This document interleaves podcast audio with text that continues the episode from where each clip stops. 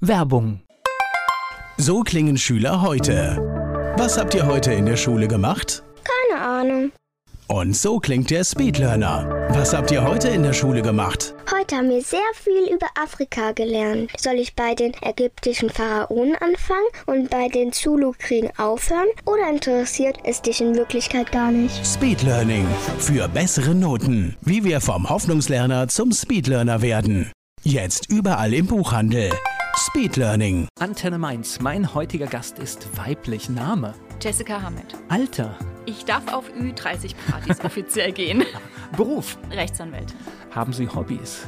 Ja, ich spiele gerne Tennis, gehe Bergsteigen, Klettern und bin generell einfach auch gerne in der Natur. Ihr Geburtsort? Stuttgart. In Stuttgart sind Sie geboren. Okay, dann werden wir gleich mal klären, wie Sie nach Mainz gekommen sind. Haben Sie sowas wie ein Lebensmotto? Ja, vielleicht so ein bisschen aufgeben ist keine Option. Also generell. Also ich bin sehr, sehr beharrlich und ich würde schon sagen, das kann man fast sagen, ist mein Lebensmotto. Die Menschen, die mit Ihnen zusammenarbeiten, was meinen Sie, sagen die über Sie? Was macht Sie aus? Woran erkenne ich Sie? Da spiegelt sich, glaube ich, auch mein Lebensmotto wieder. So dieses, mir hat mal ein Mandant gesagt in einer Strafsache, Sie kämpfen für mich, als ob es um Ihr eigenes Leben ginge. Ja, und dann habe ich zu ihm gesagt, naja, noch schlimmer, es geht um Ihrs. Und ich denke, so diese Beharrlichkeit und eine sehr, sehr hohe Frustrationstoleranz.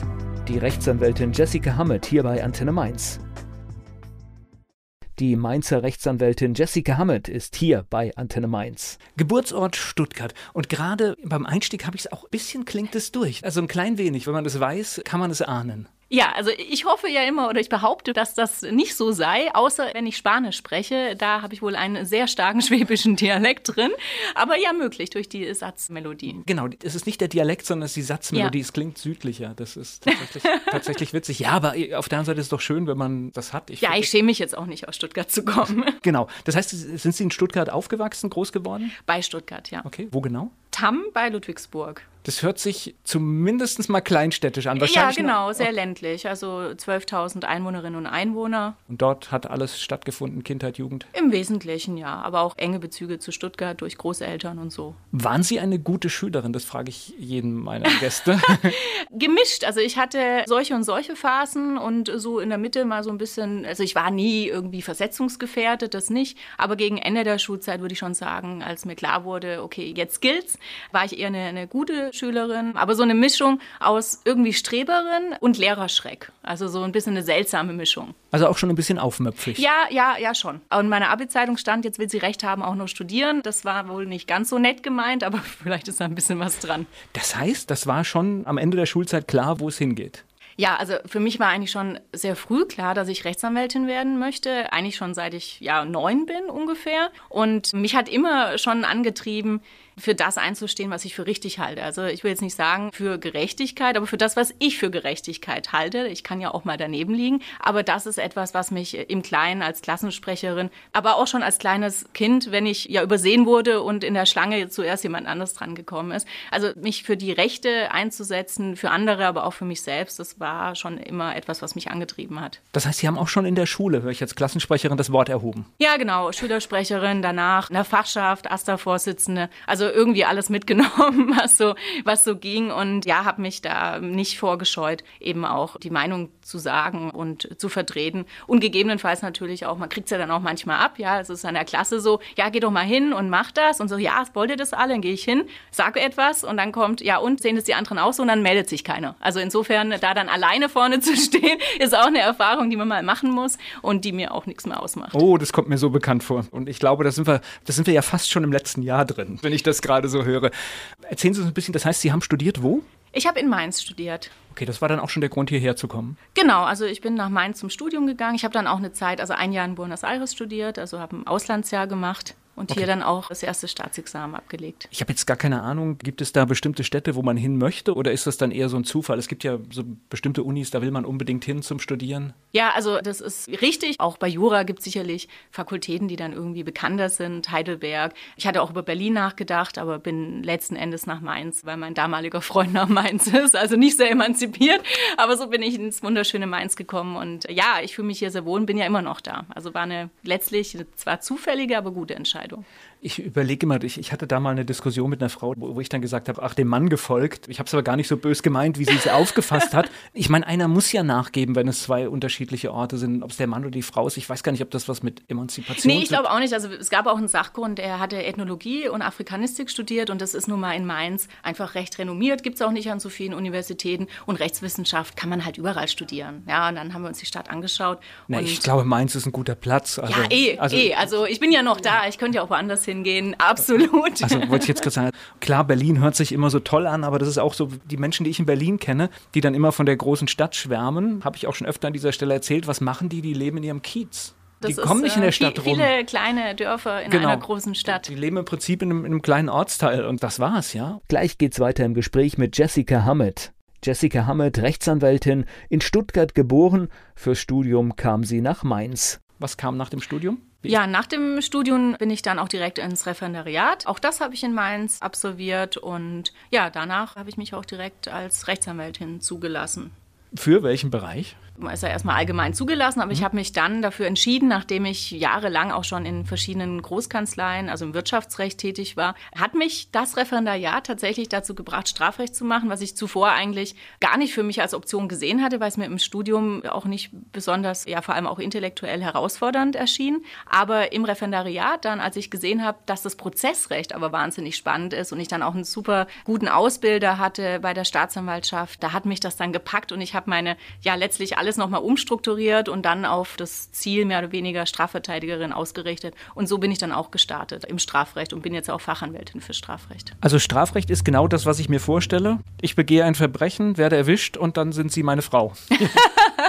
ja, oder aber sie werden zu Unrecht beschuldigt. Also auch das passiert ja, ja. Es kann ja sein, dass ein Ermittlungsverfahren eingeleitet wird. Dann werden sie gegen den Vorwurf sich verteidigen. Das kann eine Freispruchverteidigung sein, eben mit dem Ziel, eben nicht verurteilt zu werden, weil die Tat nicht nachweisbar ist. Oder aber, wenn vielleicht ein Geständnis vorliegt, auch völlig klar ist, dass die Tat so begangen worden ist, dass man dann eine sogenannte Strafmaßverteidigung macht und eben schaut, dass möglichst nicht allzu viel dabei rumkommt. Sie bekommen somit Einblick in, glaube ich, ganz viele Schicksale, ne?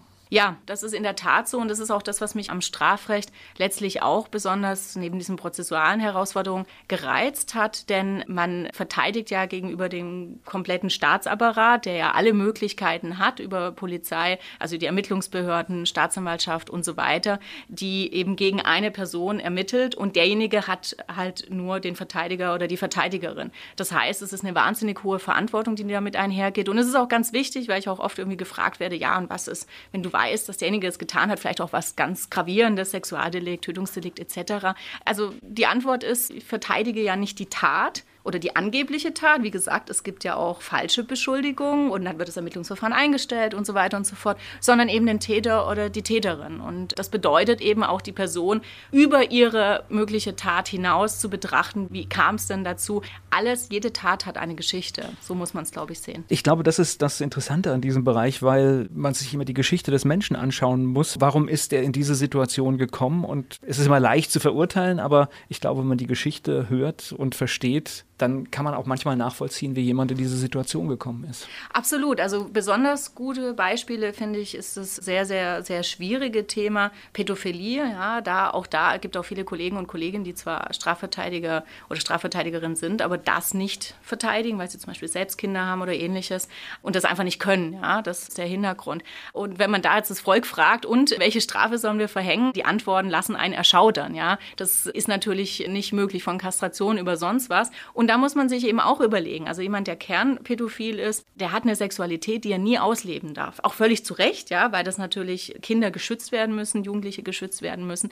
Aber dieser Mensch kann Sexualität nie legal ausleben und das sucht sich keiner aus. Also wenn man die Wahl hat, pädophil zu sein oder nicht, dann wird man sich sicherlich dagegen entscheiden. Und was ich damit meine, man muss den Täter oder die Täterin sozusagen betrachten in der Lebenswirklichkeit und es ist eben mehr als die Tat, weil es ist total einfach, eine Tat zu verurteilen und jemanden aus der der Gesellschaft auszustoßen. Aber man muss den Menschen eben als Ganzes betrachten und überlegen, wie wir als Gesellschaft ja mit Straffälligen umgehen möchten. Gleich geht's weiter im Gespräch mit Jessica Hammett. Jessica Hammett, Rechtsanwältin aus Mainz, hier zu Gast im Studio bei Antenne Mainz. Wir stehen heute hier zusammen, weil Sie mir schon vor längerer Zeit aufgefallen sind. Sie twittern, ne? Ja, ich twitter. Noch nicht so lange, erst seit August oder September letzten Jahres, aber ich twitter, ja, genau.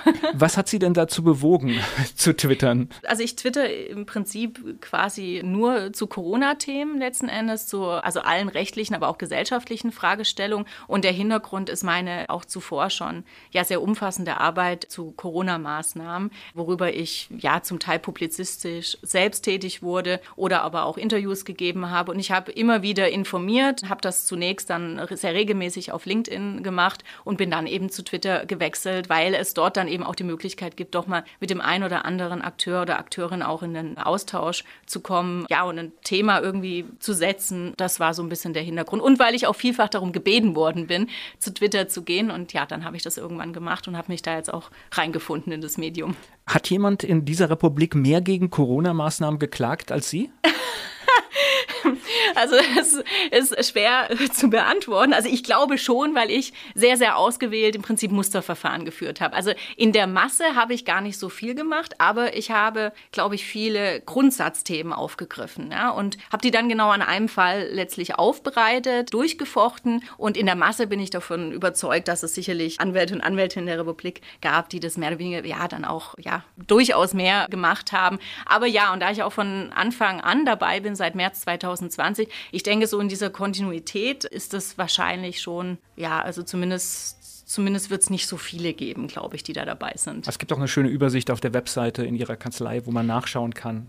Genau, richtig. Also wir haben uns relativ früh dann entschlossen mit den Mandanten und Mandantinnen, die ja natürlich da ihr Einverständnis dann gegeben haben, beziehungsweise gefragt worden sind, unsere Argumente zugänglich zu machen. Also wir haben unsere Schriftsätze, was jetzt bei Anwälten und Anwältinnen halt jetzt nicht üblich ist, ja, weil das letztlich ja auch die Arbeit ist, ja, die andere bezahlt haben, ja, dass wir die veröffentlichen, um einerseits auch anderen Kollegen und Kolleginnen die Möglichkeit zu geben, von der Arbeit zu profitieren, denn es gab von Beginn an sehr wenig Anwälte und Anwältinnen, die überhaupt bereit waren, solche Verfahren zu führen. Ja, also da muss man erstmal jemanden finden. So kam das überhaupt, dass ich irgendwann solche Verfahren geführt habe, weil ich jetzt als Strafverteidigerin nicht gerade prädestiniert dafür bin, solche Verfahren zu führen. Ja, und dann haben wir gesagt, nee, wir veröffentlichen das, wir wollen maximale Transparenz, denn wir waren der Meinung, dass in der Öffentlichkeit viel zu wenig die kritische Position überhaupt gehört und berücksichtigt wird. Ja, dem wollten wir entgegenwirken, indem wir wir sagen, okay, hier ist, sind unsere Argumente, lest sie euch durch, sagt etwas dazu, widersprecht dem, stimmt dem zu, was auch immer. Wir haben das so zum Diskurs gestellt. Am Anfang würde ich sagen, als das so losging in 2020, da gab es fast gar keine kritischen Stimmen, also in der öffentlichen Wahrnehmung für mich.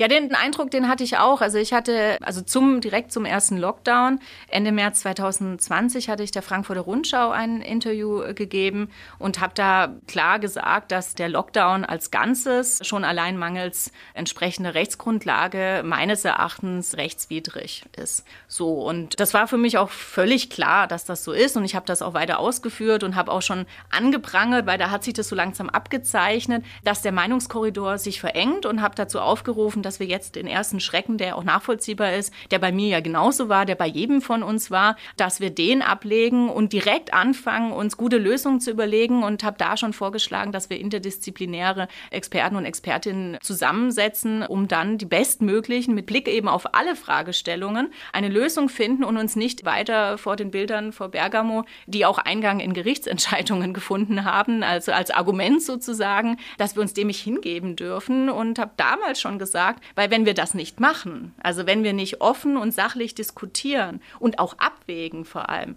dann werden wir über Wochen, Monate oder gar Jahre diesen Zustand haben, ja, und wir sind bei Jahren ja angekommen. Naja, und wir haben ja da die Macht der Bilder erlebt, obwohl, wenn man ein bisschen recherchiert, ist jetzt Bergamo, ja, das kam auch schon früher mal vor. Es war dann nicht das Militär, sondern es waren ganz andere Fahrzeuge, die dann genutzt wurden. Aber es waren Bilder, die halt sehr eindrücklich waren, ja. Genau, und da wäre Journalismus gefragt gewesen, solche Bilder auch einzuordnen. Also das hat sicherlich gefehlt und nicht nur zu Anfang, sondern im Prinzip fortwährend, dass man den Eindruck hatte, dass ja auch der öffentliche rechtliche Rundfunk, aber auch viele Privatmedien im Endeffekt mehr oder weniger Sprecher und Sprecherinnen der Regierung waren. Ich kann das menschlich auch erstmal nachvollziehen, weil man, man hat sich einen Eindruck verschafft, man hat diese Emotionen gehabt, die wir alle haben natürlich. Ich, ich, ich sag mal, so eine Schrecksekunde ist ja auch okay. Genau. Und dann zu sagen, sagen, okay, jetzt sind wir mal ganz vorsichtig und jetzt ja. alles in Ordnung. Ich muss ein bisschen, obwohl ich kann da mit Ihnen Medienkritik üben, weil ich glaube, das System hat schon an vielen Stellen versagt, weil das hätte anders laufen müssen.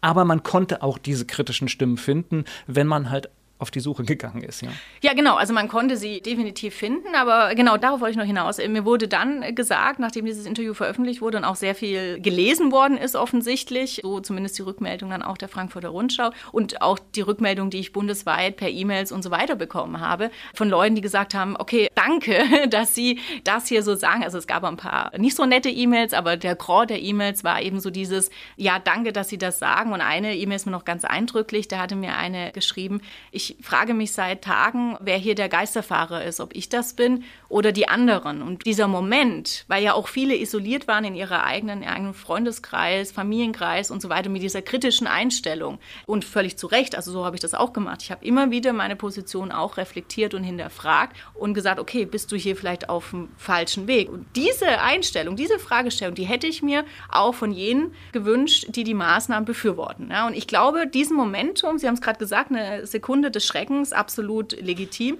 aber diese Sekunde ist zu Jahren geworden, muss man schon sagen. Abgestuft, ja, also ich denke, inzwischen ist der kritische Raum schon deutlich größer geworden, als er zu Beginn war, aber ganz am Anfang wurde alles letzten Endes, was dem widersprach, in irgendeiner Art und Weise ja herabgewürdigt in verschiedenen Abstufungen. Es war moralisch extremst aufgeladen und das heißt, in dem Moment, wo man kritisch war, hatte man die Moral nicht mehr auf seiner Seite. Und das ist kein gutes Diskussionsklima.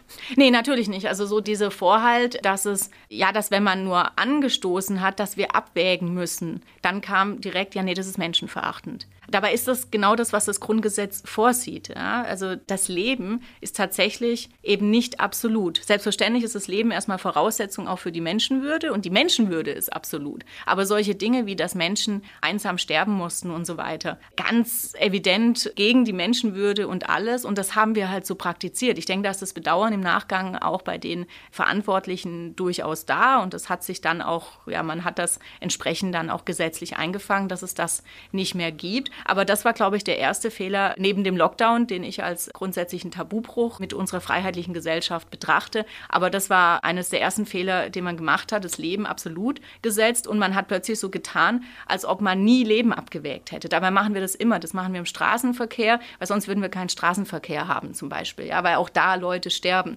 Und das zeigt, das soll jetzt nur zeigen, natürlich ist es jetzt nicht mit dem Virus vergleichbar, aber das zeigt, dass wir natürlich, und es geht auch nicht anders in einer freiheitlichen Gesellschaft, gewisse Risiken eben eingehen und das in dem einen oder anderen Fall eben auch mit dem Tod endet. Ja, und auch wenn wir hier uns erlauben, das wirtschaftliche Handeln einzustellen, auch das hat Konsequenzen ja. und zwar auch bis zum Tod, denn wir haben eine Menge Menschen, die auf Aufträge aus unserem Land angewiesen sind in sogenannten Entwicklungsländern, in Not gebracht und in Hunger. Ja. Und ich möchte diese Bilanz nicht sehen, weil ich glaube, sie ist fatal, wenn wir da in der Aufarbeitung in einigen Jahren drauf schauen. Ja, absolut. Also was das für Auswirkungen im globalen Süden hatte. Und das hat sich früh abgezeichnet. Also ich habe meinen ersten Schriftsätzen darauf hingewiesen, dass es ja auch von seitens der UN und so weiter gab es ja Warnungen, was es bedeutet, dass sehr viel mehr Menschen an Hunger sterben werden und so weiter und so fort. Also wir sind in einer globalisierten Welt und wenn wir hier entscheiden, unsere Wirtschaft komplett einzustellen, dann hat es natürlich Auswirkungen. Und ich denke, dass man die Folgen der Maßnahmen, die hat man systematisch unterschätzt. Und man hat sie im Prinzip auch gar nicht, also hatte man zumindest den Eindruck, man hat sie gar nicht eingepreist. Also man hat darüber gar nicht nachgedacht, weil man eben dieses Ziel, was auch immer das Ziel war, weil auch dieses Ziel, was war denn das Ziel? Zuerst wollte man dieses Infektionsgeschehen abflachen, dann Risikogruppen schützen oder wollte man jede Infektion verhindern. Also das ist bis jetzt immer noch so ein Moving Target, dass man nie genau wusste, was ist denn das Ziel der Maßnahmen und das muss man natürlich ins Verhältnis setzen und das hat man nicht, weil dieses Ziel, das sich immer wieder verändert hat und irgendwie auch häufig ne, gar nicht manchmal, so klar war, manchmal war absolut. Manchmal haben wir es ja auch erreicht und dann war die Währung eine andere. Ja, ja, genau, genau. Also ja. dann gab es, also wissen wir ja auch, von, von R-Wert über Inzidenz, über sonst was, über Krankenhausauslastung und so weiter. Dabei hätte der einzige valide, rechtlich valide Maßstab ist die Überlastung des Gesundheitssystems. Also weil da die Menschenwürde tangiert ist. Wenn Menschen, die Hilfe brauchen, nicht mehr behandelt werden können, dann verstößt es gegen die Menschenwürde und das ist sozusagen der äußerste Rahmen, den man einhalten muss. Aber alles andere ist eben eine Abwägung am Ende des Tages. Hatten wir nicht, ne? Nach dem, was ich sehe und auch was ich in den Gerichtsentscheidungen sehe, gab es diese Abwägung nicht. Ich hätte mir auch sehr gewünscht, und da sind wir immer noch dran, dass wir mal die Entscheidungsgrundlage der Regierenden uns anschauen können in Form der Akten. Also normalerweise führt eine Behörde Akten und da schreibt sie, wie sie zu Entscheidungen kommen. Da gibt es Vermerke, da gibt es irgendwelche Gutachten drin, da gibt es E-Mails und so weiter. Ja, also das, was wir im Rahmen unserer Verfahren haben wir dann beantragt, da Einsicht zu nehmen, weil wir wollten die Entscheidungsgrundlage wissen. Wir wollten wissen, von was sind die Regierenden ausgegangen? Was glaubten sie, was passiert? Wie kamen sie überhaupt zu dieser Einschätzung? Und wie haben sie dann die entsprechenden Folgen abgewogen? Das müssen sie darlegen, weil es eben, es ist ja kein Naturgesetz. Wenn Virus, dann Lockdown. Also das ist eine politische Entscheidung, auch wenn das häufig so ja letztlich so rübergebracht wurde, als ob das alternativlos sei. Aber wir brauchen ja nur den Blick ins Ausland wenden und sehen, es gibt sehr unterschiedliche Arten und Weisen, mit dem Virus umzugehen. Ja, letzten Endes das Infektionsgeschehen so weit im Griff zu halten, dass es eben für die Gesellschaft ja machbar ist und leistbar ist. Zum Beispiel gab es in Schweden, ist immer ein gern zitiertes Beispiel, keiner kann es irgendwie mehr hören, aber man muss es sich anschauen. Und allein daran sieht man ja schon, dass es natürlich nicht alternativlos ist. Und so hat man es aber dargestellt und dann hat man sich möglicherweise eine Abwägung vielleicht gespart. Aber wir wissen es nicht, weil wir die Akten von den Behörden bis jetzt nicht bekommen haben. Es geht gleich weiter im Gespräch mit Jessica Hammett. Mit Jessica Hammett spreche ich über die letzten beiden Corona-Jahre und gerade waren wir bei dem Thema Evaluierung der Maßnahmen, die stattgefunden haben. USA ist auch ein schönes Beispiel. Die Bundesstaaten haben völlig unterschiedlich agiert, zum Teil mit sehr ähnlichen Ergebnissen. Ja, genau. Also da ist es wirklich schön zu sehen. Dann, wir müssen es am Ende des Tages alles evaluieren. Da sind wir ja jetzt gerade dran. Und auch hier wieder bestürzt mich so ein bisschen das Vorgehen der Bundesregierung oder unseres Gesundheitsministers, der ja jetzt so eine Evaluierung gerne verschieben würde. Und das ist natürlich etwas, was wir auch von Anfang an angeprangert haben und auch die Gerichte, den Gerichten gesagt haben, ihr müsst im Prinzip darauf hinwirken und sagen, okay, das geht jetzt, weil wir wissen zu wenig, aber ihr seid in der Pflicht, und das hat zumindest das Bundesverfassungsgericht jetzt in seinen letzten beiden Hauptsacheentscheidungen zur Bundesnotbremse auch gesagt, dass man natürlich als Regierende sich nicht immer darauf zurückziehen kann, ja, wir wissen zu wenig. Man muss natürlich versuchen, dieses Nichtwissen mit Wissen zu füllen. Und da kann man sich nicht hinstellen und sagen, ja, nach zwei Jahren wissen wir leider immer noch zu wenig. Man hätte von Anfang an Kohortenstudien und so weiter machen müssen. Und es war auch von Anfang an klar. Und mir ist es, ich habe wirklich keinerlei Erklärung Erklärung dafür, warum wir in einem, in einem so entwickelten Land nicht die notwendige, ich sag mal, wissenschaftliche Begleitung von Anfang an sichergestellt hätten. Stattdessen stehen wir zwei Jahre danach da und sagen, ja, ob jetzt Schulschließungen was bringen oder nicht, weiß man eigentlich nicht genau. Ob Maskenpflicht was bringt oder nicht, weiß man nicht so genau. Ob Lockdown was gebracht hat oder nicht, weiß man nicht. Da gibt es erste Studien auch zu, die sagen, dass dieses Instrument letzten Endes wenig bis gar nichts verhindert hat im Infektionsgeschehen. Da ist das letzte Wort sicherlich noch nicht gesprochen. Aber das ist natürlich das A und O, dass man sich aus dieser selbstverschuldeten Unwissen befreit. Und das, ja, das ist äh, letztlich nicht erklärbar. Und wir haben wirklich zwei Jahre Zeit, wo man hätte anfangen können, Zahlen zu erheben. Da bin ich komplett bei Ihnen und das ist sehr irritierend und vor allen Dingen noch aus der deutschen Brille. Ja, Bürokratie ist doch zu Hause bei uns. Und das heißt, das ist für mich unverständlich, dass wir diese Zahlen nicht haben oder ja. so erhoben haben. Kopfschütteln, kann ich dann nur sagen, ja. Ja, ich auch. Und auch, Sie sagen gerade, ja, also sehr bürokratisches Land. Auch der Umstand, in Bayern haben wir es das erste Mal gemerkt, dass es eben keine Akten gibt. Da hat das Gesundheitsministerium gesagt, nein, wir haben keine Akten. Wir haben unsere Entscheidung im Wesentlichen auf Berichte vom Robert-Koch-Institut, auf verschiedene Gespräche mit Virologen gestützt. Ja, und das war's.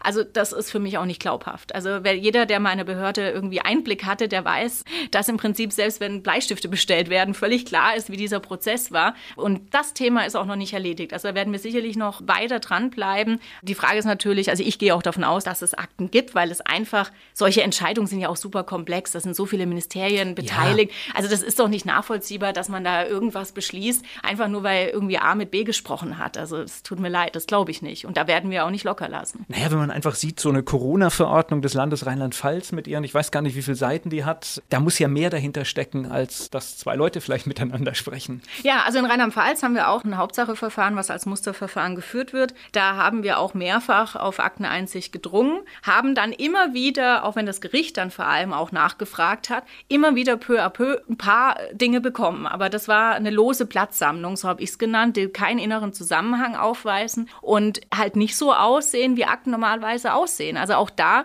glaube ich ehrlich gesagt nicht, dass uns alles vorgelegt worden war. Ja, und das Gericht hatte da auch explizit nachgefragt, hier bitte um Erklärung, wie die Gefahrenprognose zustande gekommen ist. Die Antwort ist nach meinem Dafürhalten die Behörde auch schuldig geblieben.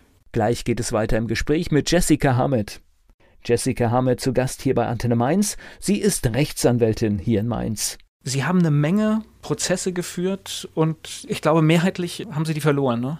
ja, das ist so, ja. Ist es frustrierend oder wie geht man damit um? Das heißt, ich meine, wenn man einen Prozess anstrebt oder klagt, dann hat man ja ein, ja, wie sage ich das, ein Störgefühl.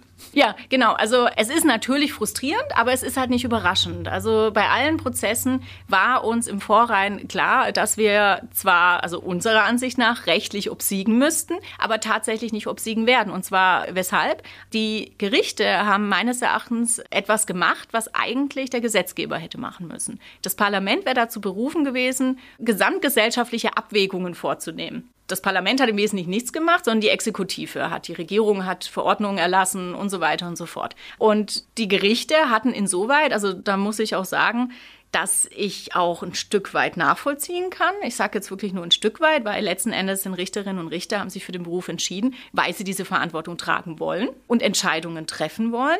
Aber sie haben, sage ich mal, so ein bisschen meiner Ansicht nach die außerrechtliche Moralisierung, die es in dieser Gesellschaft gab, mit berücksichtigt. Also davon bin ich überzeugt, dass sich da im Wesentlichen, insoweit kann man auch sagen, naja, steht ja auch im Namen des Volkes drüber. Das war wahrscheinlich im Namen des Volkes, aber hat sich nicht an dem orientiert, was ich im Studium mal gelernt habe, wie verwaltungsrechtliche Grundsätze, verfassungsrechtliche Grundsätze aussehen. Und da hätten, wären die Gerichte berufen gewesen, einfach schon viel früher und deutlicher Grenzen zu setzen der Exekutive und den nicht im Wesentlichen alles durchgehen zu lassen und sagen, ja, naja, Einschätzungsprärogative. Vor allem immer damit begründet, es ist ja so unsicher, man weiß es nicht. Also man weiß ja auch viel nicht. Ich glaube, wir sind wir wieder bei so einem ähnlichen Beispiel. Im Anfang vielleicht okay, einfach, ja. ich weiß nicht, was los ist und dann mache ich lieber ein Urteil, wo ich sage, uh, ich, ich weiß es einfach nicht und deswegen bin ich vorsichtig. Ja. Aber es gab den Zeitpunkt, also ich, ich weiß, sie hat ein großes Möbelhaus irgendwann gegen Schließung und Lockdown geklagt und hat dann irgendwann irgendwann auch wenige Tage, bevor sie sowieso wieder aufmachen durften, Recht bekommen. Das ist übrigens so ein Muster, das ich sehr oft erkannt habe, dass Richter immer gesagt haben, naja, ist okay, wir heben das auf. Es war aber das Ende schon in Sicht. Ja, also da muss man auch sagen, gut, die, also die Verordnungen waren ja auch sehr schnelllebig. Es ist aber schon auch so, das habe ich zumindest bei einigen Prozessen gemerkt, dass wenn man ein Thema hat, in Bayern zum Beispiel sind wir ganz am Anfang auch direkt gegen die Maskenpflicht vorgegangen. Dort gab es zum Beispiel keine Ausnahme für Kinder oder für Menschen, die es aus gesundheitlichen Gründen nicht tragen können. Und dann wurde das, während wir dieses Verfahren hatte, wurde die Verordnung abgeändert. Genauso die 800 Quadratmeter Grenze. Während wir die angeprangert hatten in Bayern, wurde die Verordnung abgeändert. Also da ist schon viel im Fluss gewesen, was ja grundsätzlich auch gut ist. Ich meine, dann wurde diese ganz offensichtlich rechtswidrige Regelung, die wurde dann verändert, aber dann kam es natürlich auch noch dazu, durch die Vielzahl an Prozessen hat sich das häufig gezogen. Ganz am Anfang, also im ersten Lockdown, haben wir mehrfach die Anträge auch umstellen müssen, weil das Gericht gar nicht hinterher kam, sie natürlich auch erstmal einarbeiten musste und so weiter, bis wir eine Entscheidung hatten. Manchmal hatten wir die gar nicht mehr bekommen im Rahmen der Verordnungsdauer. Und dann muss man auch sagen, gibt es halt keinen effektiven Rechtsschutz. Und effektiver Rechtsschutz ist eben auch ein Kernbestandteil eines Rechtsstaats, dass man rechtzeitig Rechtsschutz erhält. Und das war zumindest zu Beginn nicht gewährleistet. Und auch später noch hat man teilweise ja fünf, sechs Wochen auf Entscheidungen gewartet. Da war man schon in der nächsten Verordnung letzten Endes drin. Wobei das jetzt für mich ja sogar ein ganz gutes Zeichen ist, wenn eine Klage eingereicht wird und auf wunde Punkte hinweist und die Verordnung dann schon überarbeitet wird. Ja, ja, genau. Also das sage ich also auch. Da, da habe ich ja sogar ein ganz gutes rechtsstaatliches ja. Gefühl, weil dann erkennt ja die Stelle, oh ja, da haben wir einen Fehler gemacht. Es muss ja nicht immer dann das Gerichtsurteil sein, das es entscheidet. Genau. Wichtig ist Richtig. ja, dass wir rechtsstaatliches Handeln haben. Genau, also wenn dann, deswegen da haben wir uns natürlich darüber gefreut, dass das dann so war, dass diese Dinge punktuell nachgearbeitet worden sind. Ja, dem ist auf jeden Fall zuzustimmen. Gleich geht's weiter im Gespräch mit Jessica Hammett. Jessica Hammett hat in Corona-Zeiten eine Menge Prozesse geführt. Sie ist hier mein Gast bei Antenne Mainz. Haben Sie auch mal irgendwas gewonnen? Also ja. in, diesem, in diesem Corona, in diesem Corona-Komplex. Ja, tatsächlich gegen die Ausgangssperre hier, die durch die Stadt Mainz verhängt worden ist. Die hatten wir, da waren wir mal erfolgreich. Und naja, gut, da waren wir erfolgreich. Das Verwaltungsgericht Mainz hat das dann eben auch für rechtswidrig erkannt und die Stadt Mainz hat dann das insgesamt die Ausgangssperre aufgehoben. Allerdings ist kurz danach die Bundesnotbremse in Kraft getreten, sodass das so, sag ich mal, hat man zehn Tage irgendwie auch was von diesem Erfolg gehabt. Jetzt haben wir Lockdown erlebt, die Maskenpflicht und all diese Dinge. Und ich dachte, es kann schon gar nicht mehr schlimmer kommen. Und dann haben wir, und das war für mich, ich habe den Begriff von Ihnen übernommen, Störgefühl, dann kamen diese 2G, 3G-Regel und die hat bei mir ein ganz massives Störgefühl erzeugt, weil ich gesagt habe, das kann nicht sein. Ja, also das Störgefühl, das hatte ich auch, nicht nur wir beide, glaube ich, sondern das haben sehr viele Menschen gehabt. Man muss so ein bisschen die Geschichte sich anschauen, wie ist das denn gekommen? Also ganz am Anfang, Impfstoff war knapp, nicht jeder hatte die Möglichkeit, sich impfen zu lassen. Und da kam schon, also bevor wir überhaupt Impfstoff hatten, kam auch schon die Thematik auf, was machen wir denn dann? Müssen wir nicht, es war so das Wording, müssen wir nicht denen ihre Rechte zurückgeben,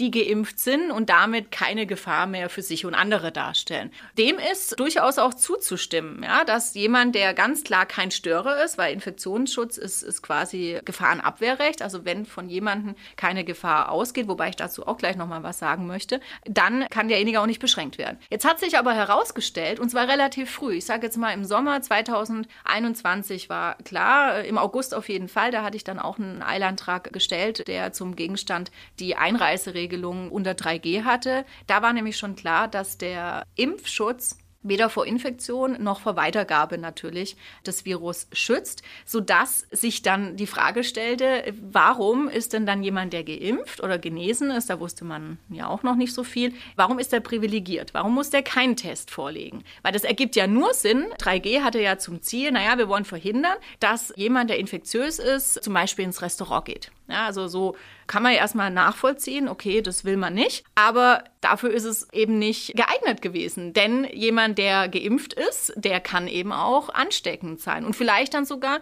wenn die, die Impfung soll ja zumindest vor schweren Verläufen schützen oder vielleicht auch die Symptome ein bisschen reduzieren, der merkt ja dann vielleicht sogar erst recht nicht, dass er ansteckend ist und muss sich aber nicht testen lassen. Deswegen habe ich da schon gesagt, also entweder, ich hatte das dann unter dem Hashtag Test für alle oder niemanden gesetzt, das wäre sinnvoll gewesen. Entweder das testen sich alle oder nicht noch schlimmer ist es geworden mit 2G, weil da hat man ja einen nicht kleinen Teil der Gesellschaft komplett von dem sozialen Leben ausgeschlossen. Und zwar entgegen medizinischer, wissenschaftlicher Evidenz. Denn auch hier wieder exakt dasselbe. Jemand, der geimpft oder genesen ist oder aber vor allem geimpft, bei Genesen ist die Immunität noch deutlich besser als jemand, der geimpft ist.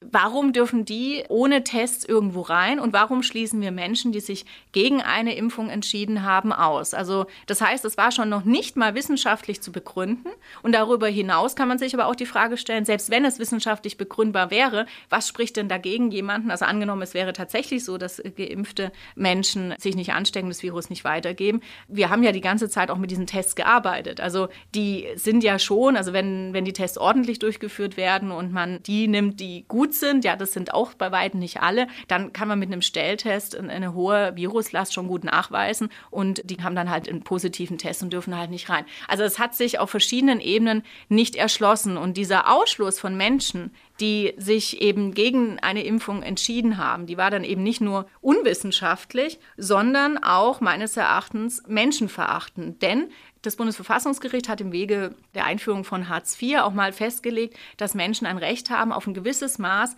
an Teilhabe am öffentlichen Leben, also am kulturellen Leben, also in Gastronomie, in Museen und so weiter. Und davon hat man diese Menschen ja komplett ausgeschlossen. Und das widerspricht letzten Endes dem, was wir als menschenwürdiges Leben empfinden. Und das ist schon ein absolut krasser Tabubruch gewesen. Und noch schockierender war, dass es nicht nur akzeptiert worden ist, sondern eigentlich auch noch befeuert worden ist. Durch Journalisten und Journalistinnen, durch Kommentare, die veröffentlicht waren. Das heißt, die Leute wurden nicht nur rechtlich sozusagen ausgeschlossen, sondern auch noch verächtlich gemacht. Und der soziale Druck wurde entsprechend erhöht, was eine, ja, schon irgendwie fast so eine eine Ausgrenzung auf allen Ebenen für Menschen war, die sich eben nicht impfen lassen möchten, was ich echt äh, erschütternd finde, dass Und das ging. Es kommt für mich noch dazu, jetzt kommen wir wieder auf das große Feld Welt der Zahlen. Wir wissen gar nichts oder wenig über das Infektionsgeschehen. Das heißt, es gibt keine Zahlen, ob ein Restaurant ein Infektionsbereich ist, wo viel passiert. Also nur weil das in Ischgl vielleicht den Anfang ja. genommen hat, können wir das ja nicht darauf schließen, dass in einer normalen Gastronomie,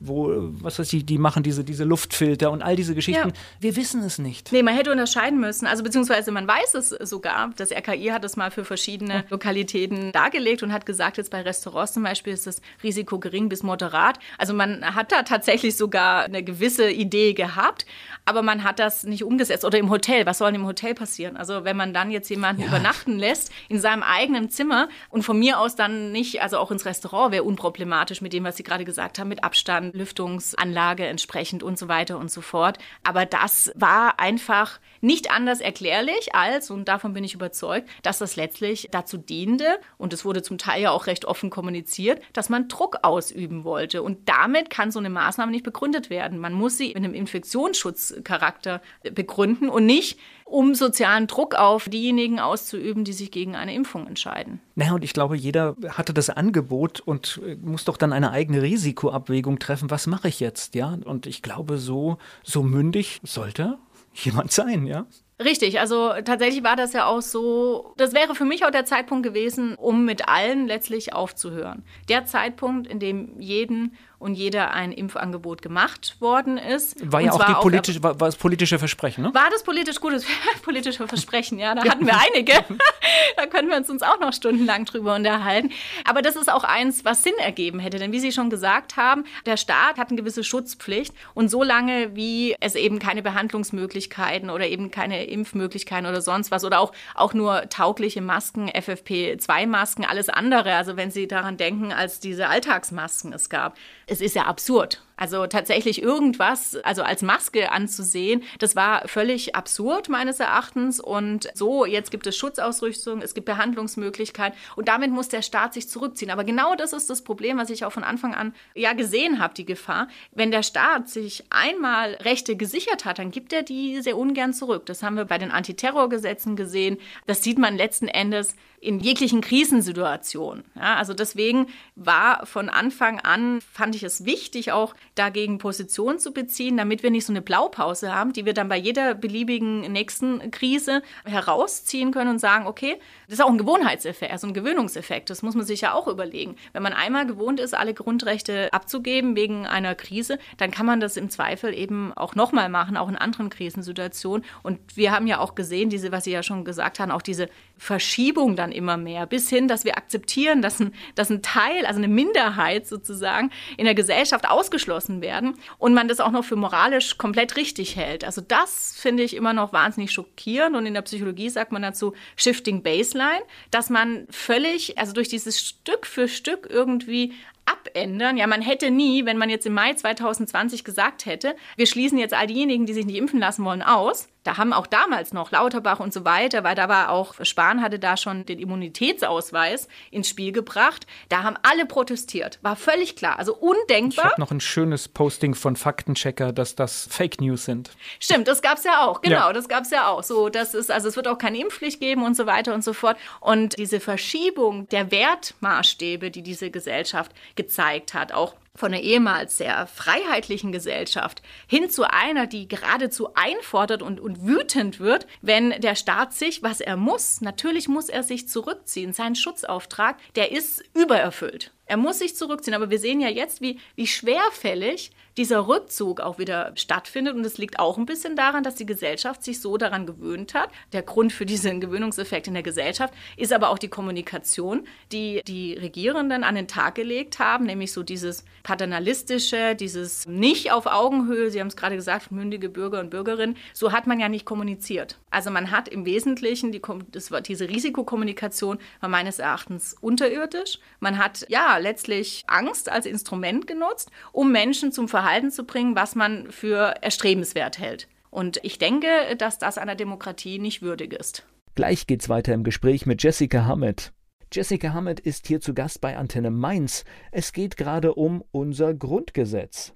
Das war ja eine Krise, das war so die erste größere Krise. Hat es da bestanden oder würden Sie sagen, uh, da müssen wir noch dran arbeiten? Das Grundgesetz ist nicht das Problem. Das Grundgesetz ist genauso, wie es ist, meines Erachtens richtig. Das Problem sind die Anwender und Anwenderinnen des Gesetzes.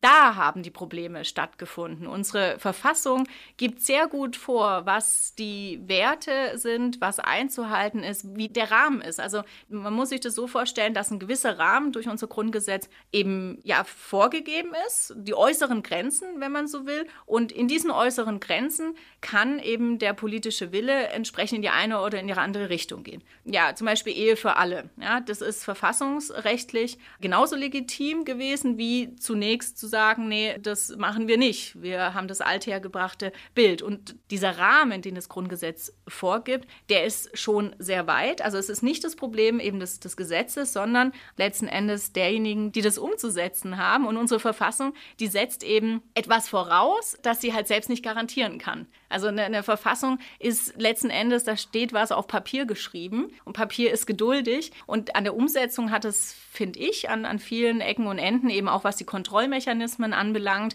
Das Parlament ist dazu da, letzten Endes Gesetze zu machen, auch die Regierung zu kontrollieren.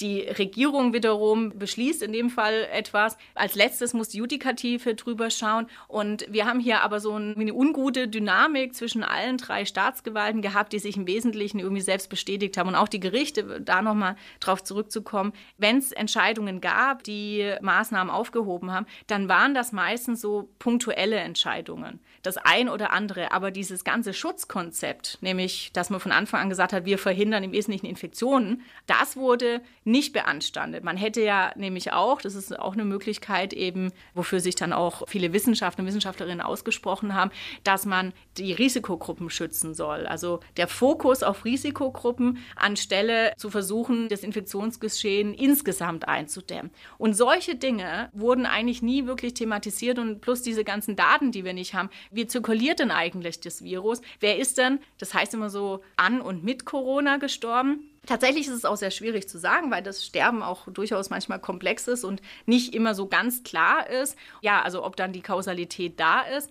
Aber so ganz einfach zu sagen, das ist dann jemand, der auch positiv getestet war, ist dann eben auch einer, der an Corona verstorben ist oder mit, weil letzten Endes wurden ja beide gezählt. Da fängt es an, aber auch die PCR-Testungen, wie zuverlässig sind die, was sagen die aus? Also das Problem ist, egal wo man hingreift, also wirklich welches Thema, man hat was zu beanstanden und das ergibt natürlich, kann natürlich auch kein stimmiges Gesamtbild ergeben, wenn es überall knarzt und kratzt, aber keiner so richtig hingeschaut hat, jedenfalls nicht von den Entscheidungsträgerinnen und Entscheidungsträgern, auch nicht von den Gerichten leider. Na, und da kommen wir noch diese Situation, das verdanken wir der Recherche der Welt, dass, äh, ich weiß gar nicht, kriege ich die Länder zusammen, Mecklenburg-Vorpommern, Hamburg und Berlin definitiv bei der Umsetzung der 2G-Regel auch noch mit völlig falschen Zahlen gearbeitet ja. habe, die völlig überzogen waren und die richtigen Zahlen hätten das ja, nicht so hergegeben. Da bin ich immer wieder erstaunt. Also immer mal wieder gab es ja dann solche Aufdeckungen, wo etwas völlig, also man muss ja auch sehen, was es für Konsequenzen hatte. Also damit wurde ja letztlich auch der, ja, der Lockdown für Ungeimpfte ja auch begründet mit diesen Zahlen. Man hat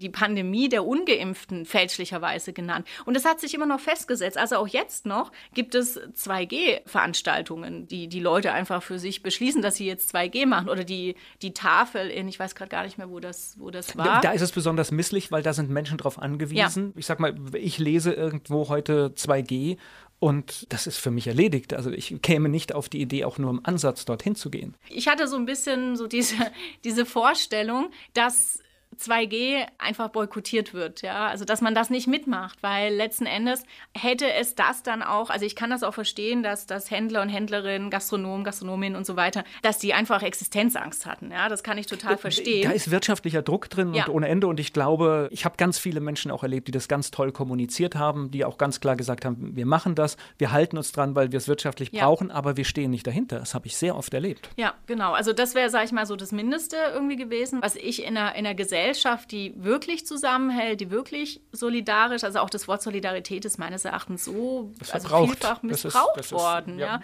Für, und auch so dieses Einseitige. Also da waren wir dann, wo wir überall nicht solidarisch sind, ja. Das, wir hatten jetzt gerade, also Hartz IV zum Beispiel, da könnte man auch viel kritisieren, ja. Das ist, das ist auch vielleicht unsolidarisch. Oder wie wir mit Geflüchteten, die im Mittelmeer ertrinken, untergehen. Das ist auch während Corona, was da passiert ist. Aber nein, Solidarität passiert hier und so dieses moralische Trübererheben, dass man jetzt glaubt, man steht so auf der richtigen Seite, auf der guten, blendet aber alles andere aus und sieht auch nicht die, die ganzen Folgen, die das zeitigt und grenzt dann ob dieser Haltung, dass man glaubt, eben hier auf der richtigen Seite zu stehen, eigene Freunde, Freundinnen, eigene Familie. Ich meine, diese, diese Geschichten, die passierten ja, dass man irgendwie vom Weihnachtsfest äh, dann irgendwie jemand Ungeimpftes ausgeladen war oder irgendwie Sonderauflagen bekommen hatten, PCR-Test vorlegen musste oder ähnliches. Und das ist etwas, was, glaube ich, da ist viel kaputt gegangen in der Gesellschaft, sehr viel. Nee, wir haben, glaube ich, das große Problem, dass so 70 Prozent ja ganz gut irgendwie da durchgegangen sind. Die haben alles mitgemacht und haben gar nicht gemerkt, dass es so gute 30 Prozent gibt, die eine ganz andere Erlebniswelt haben in dieser Zeit. Ich glaube aber, dass eine Gesellschaft wie unsere nicht damit leben kann, wenn 30 Prozent sich nicht mehr wohlfühlen. Ja, und auch nicht damit leben sollte. Also ich, ich sage immer, man weiß ja auch nie, wann man selbst mal Minderheit ist. Also um, um so ein bisschen, viele Menschen merken, glaube ich, erst Dinge, wenn sie selbst betroffen sind. Ja, und das macht es, glaube ich, so ein bisschen schwierig, weil viele ja auch ihre Alltagsprobleme haben und so weiter. Und in der Tat, dann, wenn sie geimpft waren, dann konnten sie überall hingehen, mussten dann halt nur irgendwie nachweisen, dass sie geimpft oder genesen oder sonst was war. Und da fängt schon an. Also das ist doch nicht selbstverständlich. Uns, es sollte uns stören. Ne? Richtig, man sollte, sollte jedes Mal, wenn man da hingeht und etwas und vorlegt, was zeige ich damit? Also erstens, ich, ich zeige ein Gesundheitsdatum und zweitens weise ich damit meine Ungefährlichkeit nach. Und das ist etwas, was, glaube ich, das, was in der Gesellschaft viel kaputt macht, dass man den Gegenüber plötzlich als potenzielle Gefahr anzieht. Also dass wir angefangen haben und es war also zu Beginn natürlich schon des Lockdowns, der andere kann gefährlich sein, der andere kann einen todbringenden Virus in sich tragen und das macht etwas mit den Menschen, wenn man den anderen nicht mehr als Menschen wahrnimmt, sondern als potenzielle Bedrohung, Gefahr. Ja. Mhm. Gleich geht's weiter im Gespräch mit Jessica Hammett. Sie ist Rechtsanwältin hier in Mainz. Jessica Hammett ist hier bei Antenne Mainz der Meinungskorridor ist, aber ich glaube, das merken wir auch wir, wir können jetzt hier ja auch anders reden, als vielleicht vor einem Jahr das noch machbar war. Der ist jetzt wieder etwas breiter. Ja, würde ich auch so sehen. Der ist definitiv breiter geworden. Es hat aber halt schon ziemlich lange gedauert. Das muss man schon sagen. Und das darf sich meines Erachtens nicht wiederholen. Also da müssten wir schon daraus lernen, wie wir kommunizieren, wie wir in einer pluralistischen Gesellschaft auch andere Ansichten aushalten. Und zwar ohne demjenigen als Person herabzuwürdigen. Man muss ja die Ansicht dann nicht teilen. Also man kann sagen, nee, aus den und den Gründen und auch mit Argumenten bestenfalls folge ich dir da nicht, denn und so weiter und so fort. Aber was wir ja gesehen haben, ist gar keine, auch gar nicht die Vorstellung, dass man ja vielleicht auch irren kann. Also das ist ja durchaus so, wir wissen immer noch nicht, wo jetzt letzten Endes die Wahrheit ist. Ganz häufig liegt sie, also weder in den Extrempositionen, ganz häufig findet man sich irgendwo mal in der Mitte ein, aber so diese, diese selbstgerechte Haltung, ganz eindeutig Recht zu haben, die verhindert letzten Endes Diskurs und zerstört dann auch zwischenmenschliche Beziehungen, die doch das Menschsein und Gesellschaft am Ende des Tages ja auch ausmachen. Sie haben gerade noch was ganz Wertvolles gesagt, nämlich der Minderheitenschutz. Und das ist genau das, was eine gute Demokratie auszeichnet, dass eine Minderheit hier gut leben kann und sich geschützt weiß durch alle anderen. Richtig, genau. Also und ansonsten, also Minderheitenschutz ist ja schon etwas, was zu Recht auch, auch groß geschrieben wird in Deutschland, ja. Und das versagte hier völlig. Also es war jemand, der sich, also auch, auch Kläger und Klägerinnen, die haben gesagt, zum Teil, manche wollten das ja dann öffentlich machen, viele auch nicht und sagen, naja, wenn das rauskommt, auch gerade Betriebsinhaber und Betriebsinhaberinnen, die hatten dann Angst zu klagen, sogar zu klagen, also auch selbst wenn es ganz unöffentlich ist letzten Endes, weil man möglicherweise dann halt von den Gästen oder sonst was was, was zu hören bekommt. Und jemand, der sagt, ich möchte einfach von einem Gericht geklärt haben, ob äh, diese Freiheitseinschränkung, die ich hier erfahre, ob die rechtmäßig ist oder nicht, den kann man doch nicht verurteilen. Das ist doch sein gutes Recht. Ja, das denke ich auch, ja.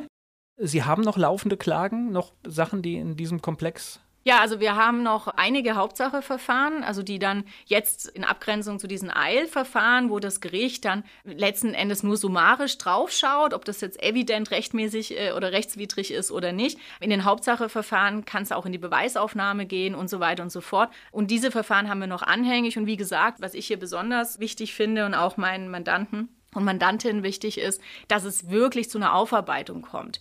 Also da geht es gar nicht primär darum, letztlich zu gewinnen, sage ich mal. Also auch das. Viele Sachen können wir ja gar nicht mehr gewinnen. Wenn ich jetzt gegen irgendwie Schließung geklagt habe, nee, das, das, ist, das ist ja durch. Also richtig. Also ich meine, dann können vielleicht noch Schadensersatzansprüche und so kommen, aber das ist auch nicht das, also ich, solche Art von Prozesse führe ich auch nicht, sondern es geht vielmehr um die verfassungsrechtlichen Fragen. Aber dass klar ist oder dass wir aufarbeiten, wie kam es denn zu den Entscheidungen? Denn gerade, wie kam es denn zu der Entscheidung, Lockdown zu machen? Ein Lockdown gab es so noch nie. Das ist eine, eine Intervention, die auch von der WHO nie vorgesehen war. Also eine Maßnahme, die, ja, die haben wir letzten Endes aus, aus Wuhan importiert, wobei natürlich China ein ganz anderes System ist. Also das ist nicht vergleichbar mit, einem, mit einer freiheitlichen äh, Demokratie, in der man ganz anders umgehen muss, ja, als eben in einem Staat wie China es ist. Und diese Fragestellung, also wie es dazu gekommen ist, wie waren die Entscheidungsprozesse, haben die Politiker und Politikerinnen irgendwie auf einer irgendwie gearteten Faktenlage entschieden oder aus dem Gefühl heraus, weil ich nehme schon einen irrationalen Zugang durchaus zu dem Thema wahr von Anfang an. Der zieht sich eben bis heute und zeigt sich immer da, wo jemand noch meint, 2G-Veranstaltungen machen zu müssen, weil das lässt sich schlicht und einfach unter Omikron erst recht nicht, nicht mehr begründen. Und diese Irrationalität, die darf sich eben nicht wiederholen und die muss deswegen auch, und also auch juristisch, aber auch gesellschaftlich, glaube ich, aufgearbeitet werden. Und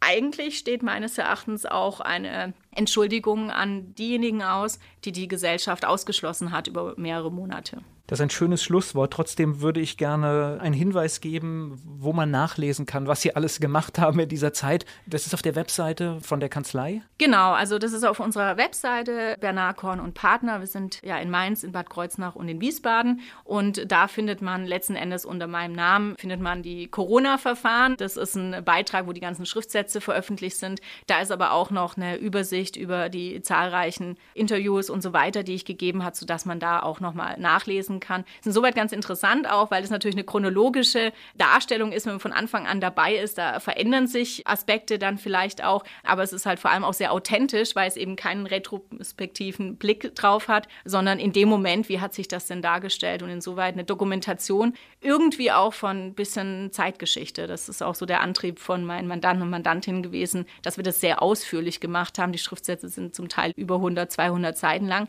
Ja, um einfach zu also zeigen. Also richtig Arbeit steckt da drin, ne? Ja, genau. Also es ist schon Arbeit und es war eben immer für mehr gedacht als nur für den Prozess. Es sollte auch zur Dokumentation dienen. Bei Twitter finde ich sie einfach unter ihrem Namen. Ne?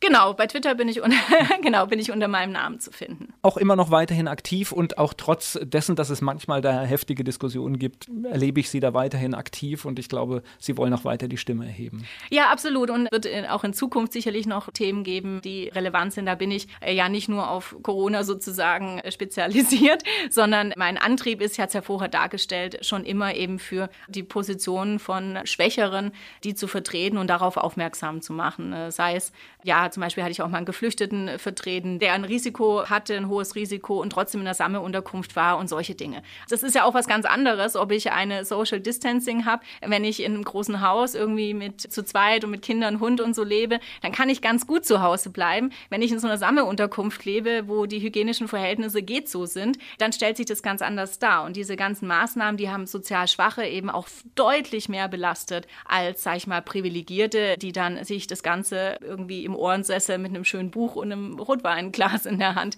angeschaut haben. Ja, ein schönes Bild, weil genau das hat es nämlich wirklich gezeigt, dass äh, die kleine Wohnung mit äh, zwei Kindern ist ein echtes Problem und das große Haus auf dem Land, dann vielleicht die vierköpfige Familie, die verteilt sich gut, ja. So ist es. Leider. Danke für das Gespräch. Ich danke auch.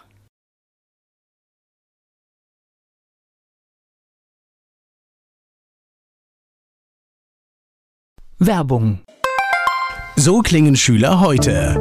Was habt ihr heute in der Schule gemacht? Keine Ahnung.